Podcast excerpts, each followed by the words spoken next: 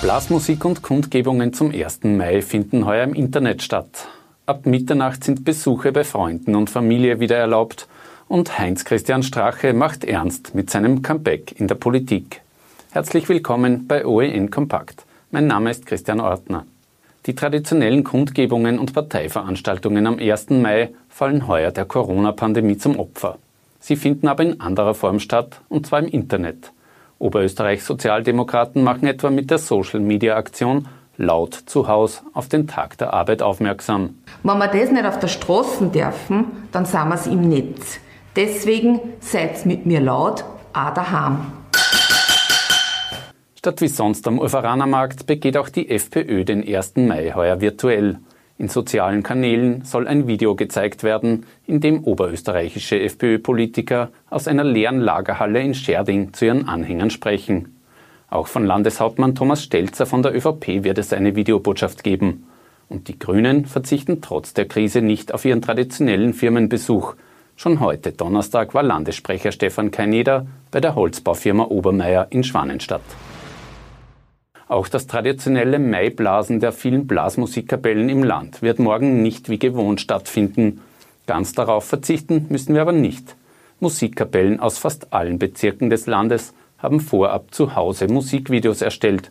Zu sehen und zu hören sind sie am Freitag ab 6 Uhr früh auf der Online-Plattform Miteinander OÖ. Und auch abseits der Veranstaltungen wird dieser 1. Mai ein ganz besonderer. Denn morgen enden die seit 16. März geltenden Ausgangsbeschränkungen. Besuche bei Familie und Freunden sind also wieder möglich. Auch Sportarten wie Tennis, Golf, Reiten oder Schießen sind wieder erlaubt. Ebenso öffentliche Veranstaltungen mit maximal zehn Teilnehmern. Für alle Bereiche gilt aber, einen Meter Mindestabstand einhalten. Und ab Samstag gibt es dann weitere Lockerungen. Friseure und Kosmetiksalons sowie alle Geschäfte, die bisher nicht öffnen durften, können wieder aufsperren. Nach dem Wochenende geht es dann für die rund 100.000 Maturanten sowie für die Schüler von Abschlussklassen wieder los. Sie kehren am Montag als Erste wieder in die Schulen zurück. Außerdem sind ab Montag unter Auflagen Besuche in Seniorenheimen wieder erlaubt. Corona-bedingt wird es dieses Jahr auch keine Maibäume geben, zumindest nicht in gewohnter Größe. Zumindest einen Mini-Maibaum gibt es in Linz. Der Heimat- und Trachtenverein hat ihn heute an Vertreter der Stadt übergeben. Der kleine Baum wird im Garten von Bürgermeister Klaus Luger in Urfer eingepflanzt. Die Regierung macht mehr Geld als bisher vorgesehen für die Corona-Kurzarbeit locker. Das Modell erfreue sich konstant hoher Beliebtheit, sagt Finanzminister Gernot Blümel am Donnerstag. Bisher sind ca. 1,2 Millionen Personen in Kurzarbeit. Aufgrund der großen Nachfrage, die äh, zwar ein wenig zurückgeht, aber weiterhin anhält, werden wir die Mittel für die Kurzarbeit auf 10 Milliarden Euro aufstocken. Trotz Kurzarbeit ist die Zahl der Arbeitslosen in Österreich stark gestiegen, aktuell auf mehr als 572.000. Arbeitsministerin Christine Aschbacher sieht aber in der Entwicklung der vergangenen zwei Wochen einen leisen Hoffnungsschimmer. Den bisherigen Höhepunkt haben wir aus jetziger Sicht am 13. April erreicht mit insgesamt 588.205 Arbeitssuchenden und seither sehen wir eine leichte Abflachung der Kurve. Am stärksten von der Arbeitslosigkeit betroffen sind die Tourismusbundesländer Tirol und Salzburg. Alleine in dieser Branche haben in der Corona-Krise 114.000 Personen ihren Job verloren. Dass die ÖVP zum Beschließen der neuen Corona-Maßnahmen eine Sitzung des Bundesrates vorziehen möchte, hat FPÖ-Clubchef Herbert Kickel zu einer verbalen Entgleisung im Nazi-Jargon veranlasst. Die ÖVP versuche mit einer Rollkommandoaktion über die Länderkammer drüber zu fahren, schreibt Kickel in einer Aussendung. Sogenannte Rollkommandos wurden während der NS-Zeit zur Ermordung der Bevölkerung eingesetzt. Die Ergebnisse einer klinischen Studie in den USA geben jetzt Hoffnung auf ein wirksames Medikament gegen Covid-19. Laut dem Seuchenexperten der US-Regierung Anthony Fauci habe das Mittel Remdesivir Wirkung gezeigt. Die Daten zeigen, dass Remdesivir eine signifikant positive Wirkung bei der Verringerung der Zeit bis zur Genesung hat. In Sachen Impfstoff gegen das Coronavirus gibt es am Donnerstag hingegen einen Dämpfer seitens der Weltgesundheitsorganisation.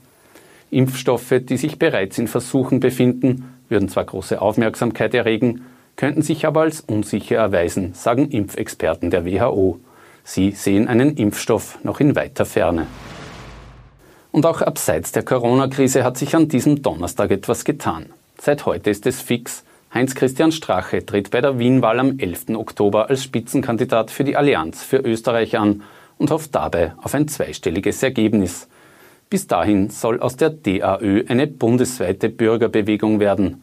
Details dazu will der als FPÖ-Chef und Vizekanzler über den Ibiza-Skandal gestolperte Strache am 15. Mai bekannt geben. Natürlich wird diese Bürgerbewegung, die wir präsentieren, dann auch schrittweise die interessanten Persönlichkeiten und Bürger präsentieren, die wir äh, an Bord haben und die dann auch in Zukunft mit mir und meiner Liste und meinem Team gemeinsam dann auch äh, zur Wahl antreten werden. Sein Name werde dann jedenfalls im Parteinamen vorkommen, sagt Strache.